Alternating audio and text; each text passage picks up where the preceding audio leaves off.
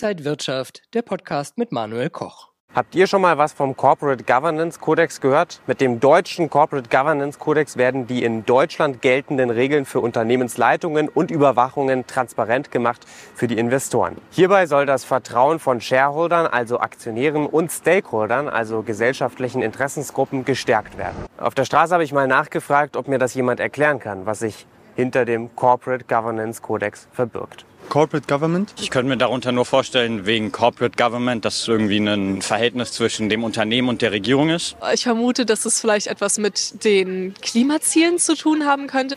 Der Corporate Governance Codex beschreibt die gesetzlichen Vorschriften für deutsche börsennotierte Gesellschaften, orientiert sich an internationalen und nationalen Standards guter und verantwortungsvoller Unternehmensführung, dem Leitbild des ehrbaren Kaufmanns und der sozialen Marktwirtschaft. Soll das deutsche Corporate Governance System transparent und nachvollziehbar machen. Im Gegensatz zu den gesetzlichen Vorschriften sind die Empfehlungen und Anregungen nicht verbindlich. Der Kodex arbeitet daher mit Empfehlungen soll und Anregungen sollte.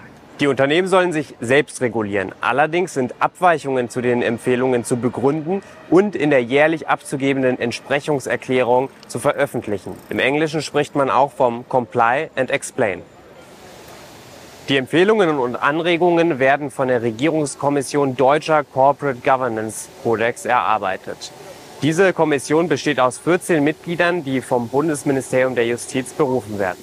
Die Kommission beobachtet neue in- oder ausländische Gesetzesinitiativen und Veränderungen in den Unternehmenskulturen und ist offen für den Austausch zwischen Politik und Wirtschaft. In einer jährlichen Konferenz wird über etwaige Änderungen diskutiert. Vor jeder Änderung wird ein öffentliches Konsultationsverfahren angestoßen. Kommen wir auf die CSR-Berichterstattung zu sprechen. CSR steht für Corporate Social Responsibility. Gemeint ist die Verantwortung von Unternehmen gegenüber Gesellschaft und Umwelt. Das Ziel der CSR-Berichterstattung ist die Erhöhung der Transparenz von sozialen und ökologischen Aspekten von Unternehmen in der EU. Dabei geht es vor allem um Umwelt-, Sozial- und Arbeitnehmerbelange, um Achtung der Menschenrechte, um Bekämpfung von Bestechung und Korruption. Die CSR-Berichterstattung soll den Unternehmen als Anreiz dazu dienen, sich mehr in ökologischen und sozialen Fragen zu engagieren. Außerdem sollen Risiken in diesen Bereichen minimiert werden. Wichtig zu wissen, seit 2017 drohen Strafen und Bußgelder bei Verstößen gegen die CSR-Berichterstattung. Es lohnt sich also, sauber zu arbeiten. Die Vergleichbarkeit der Berichte ist allerdings ziemlich schwierig, gerade deswegen, weil die Definition von Ethik, Umweltverträglichkeit und Nachhaltigkeit nicht klar geklärt ist.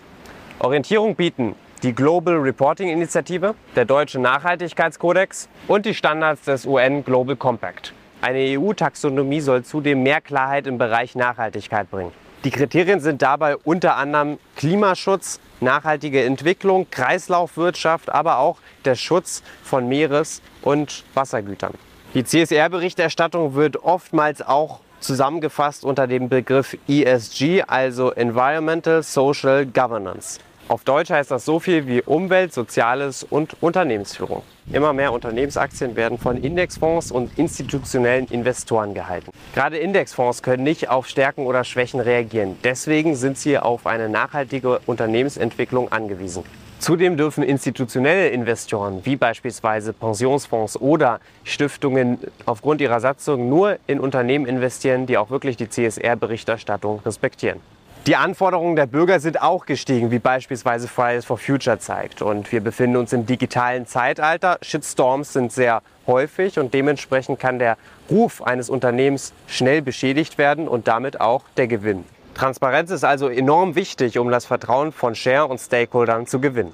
Auch die Unternehmen profitieren von der Corporate Governance und der CSR, denn sie sind damit gezwungen, sich mit Risiken auseinanderzusetzen und verhindern damit Rufschädigungen oder Geldstrafen. Das trägt zu einem langfristigen Unternehmenserfolg bei. Habt ihr noch Fragen? Dann schreibt sie uns jetzt in die Kommentare. Bis bald. Ciao, ciao.